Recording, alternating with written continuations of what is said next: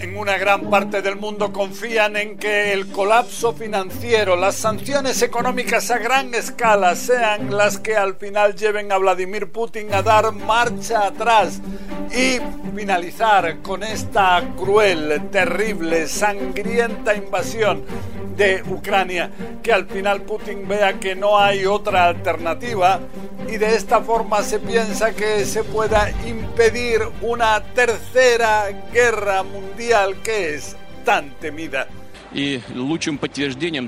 La mejor prueba es la manera en la que nuestros hombres están peleando en esta operación, hombro a hombro, apoyándose y si es necesario protegiéndose como hermanos. Pero junto a esto, en el Kremlin se habla de una guerra económica.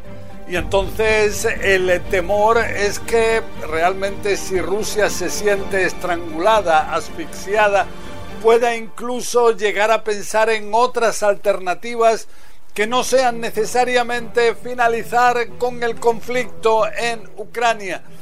Entonces el mundo tiene aquí un dilema especialmente importante. Eh, en el corto plazo, evidentemente, esto está teniendo un impacto muy grave en la economía rusa y la intención de las sanciones es, eh, se cree que a través de las sanciones van a poder ah, disuadir a Putin de que tome otro, em, otro camino, lo cual no va a suceder. Putin eh, tiene muy claro lo que, lo que va a hacer y lo va a hacer a cualquier costo. Este va a ser el tema que tratamos en este nuevo podcast de CNN, Desafíos Globales. Primero, destacar esa impresionante solidaridad internacional mostrada por bancos, por empresas de todo tipo, también tecnológicas, que están llevando a una realidad sin precedentes en la cual Rusia ve como compañías centrales le dan la espalda precisamente como reacción a lo ocurrido en Ucrania. Vemos a nivel económico que el rublo se desploma. Ya son tres semanas que el mercado de valores, la bolsa en Moscú, está cerrada realmente una situación que no se la esperaba Vladimir Putin, quien vio hace ocho años cuando también eh, llevó a cabo una invasión de Ucrania. Entonces la respuesta de la comunidad internacional fue muchísimo más limitada. Nada que ver con lo ocurrido ahora. Pero vemos que ahora conforme hay nuevas atrocidades, hay nuevas víctimas, niños, mujeres. Están estos bombardeos eh, de una maternidad, de un teatro en Mariupol con cientos de personas que se encontraban dentro del lugar. Todo esto hace que en la comunidad internacional cada vez más se hable de crímenes de guerra, de una situación totalmente intolerable que es necesario impedir.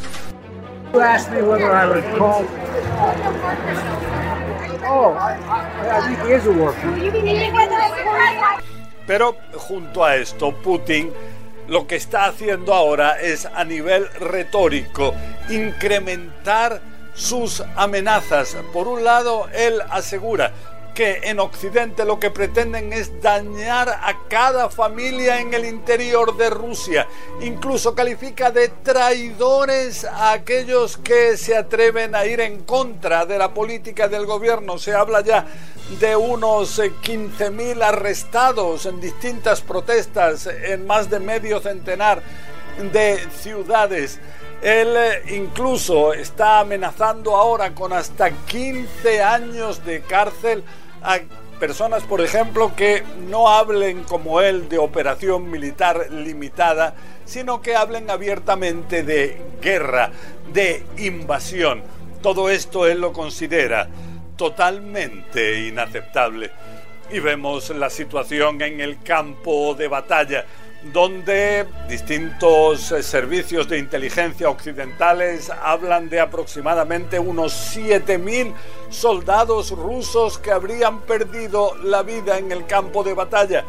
las fuerzas ucranianas aseguran que esa cifra de soldados rusos sería de más de 14.000. aseguran haber logrado destruir a 450 tanques, 1450 blindados, casi 100 aviones, más de 100 helicópteros. Y todo esto tiene una influencia muy importante a la moral del ejército ruso. Entonces, ahora la gran pregunta es si en esta realidad Putin es el tipo de líder que sepa dar marcha atrás y retirarse o si por el contrario puede plantearse otras opciones.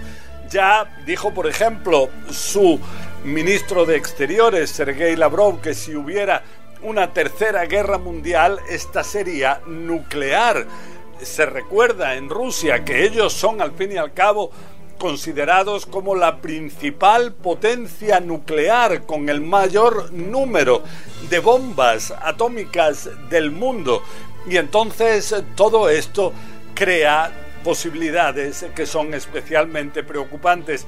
Pero eso sí, hay que tener en cuenta que el propio Vladimir Putin llegó a asegurar que en una eventual guerra solamente habría perdedores. Entonces es de suponer que quizás al final la cordura sea la que se pueda imponer. Pero eso sí, existen ahora distintas alternativas para el mundo, todas son peligrosas. Quizá la que menos puede ser sanciones económicas, pero que se lleven a cabo de una manera inteligente. Todo esto para impedir que la situación se pueda deteriorar aún más. Hasta aquí este podcast. La semana que viene seguiremos con más desafíos globales.